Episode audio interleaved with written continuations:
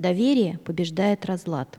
Слово «унификар» — «соединять», «объединять» происходит от латинских слов «унус» и «фасере» — «делать одно», то есть объединять различные, но связанные части и сочетать их таким образом, чтобы достигалось гармоничное и однородное единство.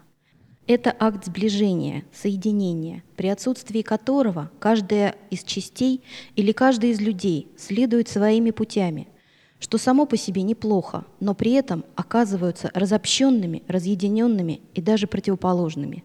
Без этого усилия по объединению мы жили бы в постоянном хаосе, в котором очень трудно было бы найти смысл существования и смысл отдельных ситуаций.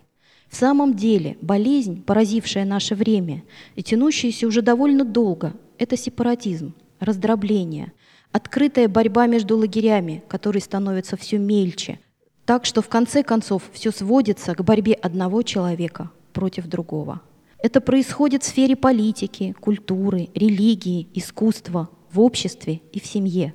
Мы видим это на улицах мегаполисов, и признаки этого уже появляются в маленьких городках.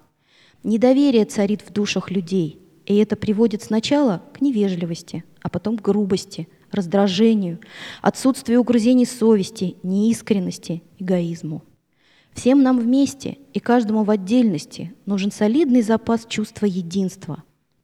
Нам нужно вновь испытать ощущение огромной семьи, человечества, счастья дружбы, взаимное доверие, желание сотрудничать и помогать, способность вновь смотреть в глаза и увидеть свет истины вместо пугающих теней.